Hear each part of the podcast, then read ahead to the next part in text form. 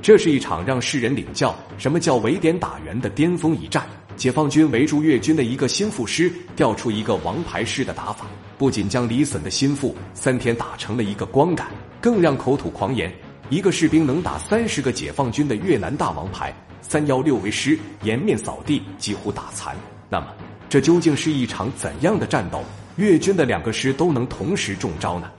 今天就让我们一起去带奶看看解放军一个连的穿插奇袭战术是如何切断越军的驰援之路吧。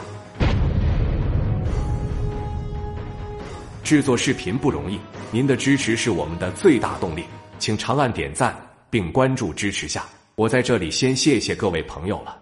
前面我们讲到，防守甘棠的是李隼的心腹之师三四五师，所谓的心腹八成都是酒囊饭袋，没什么真本事。三四五师的师长马永兰也不例外。虽然在解放军向红河发起进攻时就使出了浑身解数，毕竟能力有限，原本以为能坚守几个月的防线，被解放军三天就攻破，残部也被围于甘棠。加上甘棠市又是赚外汇的经济重镇，这下越南当局真的急了，就是拼了命也要救出三四五师，保住甘棠。在马永兰的点名下，要求越军的大王牌三幺六师来支援。也许。在他的心目中，只有大牌才是依托，才能让他安心。然而，让他做梦也没想到的是，此举不但不能拯救他的三四五师，反而让这支王牌掉入了万劫不复。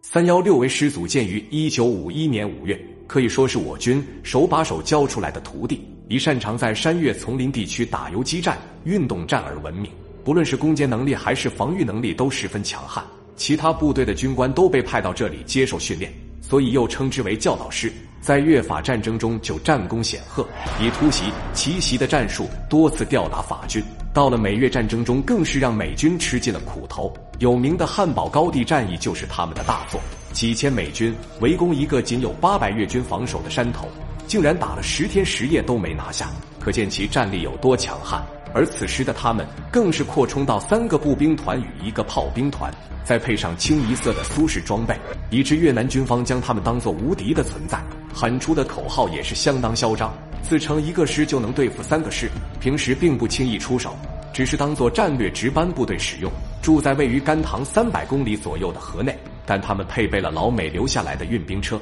能快速的北上支援。当三幺六卫师接到增援甘棠的命令后，先锋连充分发挥了机动的优势。仅用了一天的时间，就赶到了甘棠市西侧附近的代乃地区，并依托公路两侧的山头架构起防御阵地。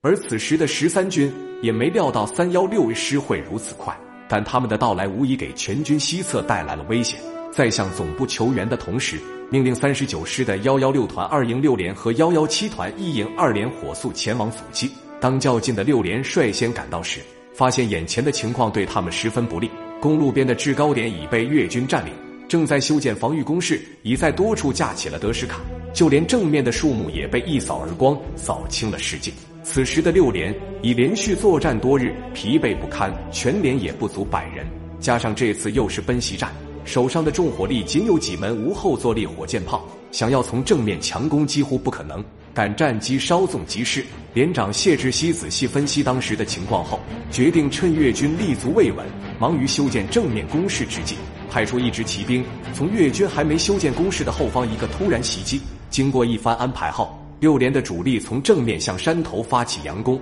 一时间枪声四起，无后坐力火箭弹也飞向山头。高地上的越军怎么也没想到解放军会来的这么快，慌乱之中用德什卡一阵乱扫。正当他们全神贯注地从正面防守时，一支骑兵突然从后被杀出，打了他们一个措手不及，瞬间就将他们打得溃不成军。仅用半个小时就拿下了高地，这一下让越军的王牌颜面扫地，一个加强连就这么轻易地被赶了回来，怎么都咽不下这口气。更何况这里还是支援甘棠的必经之地，救不出三四五师，自己也无法回去交差。就算是拼了命，也要夺回这个高地。一场惨烈的阻击战正式打响。那么，越军两千五百人的精锐，为何没能拿下解放军两百人防守的一个小山头呢？此战又有何战略意义呢？请看下集《代乃阻击战二》，一天三十四次冲锋。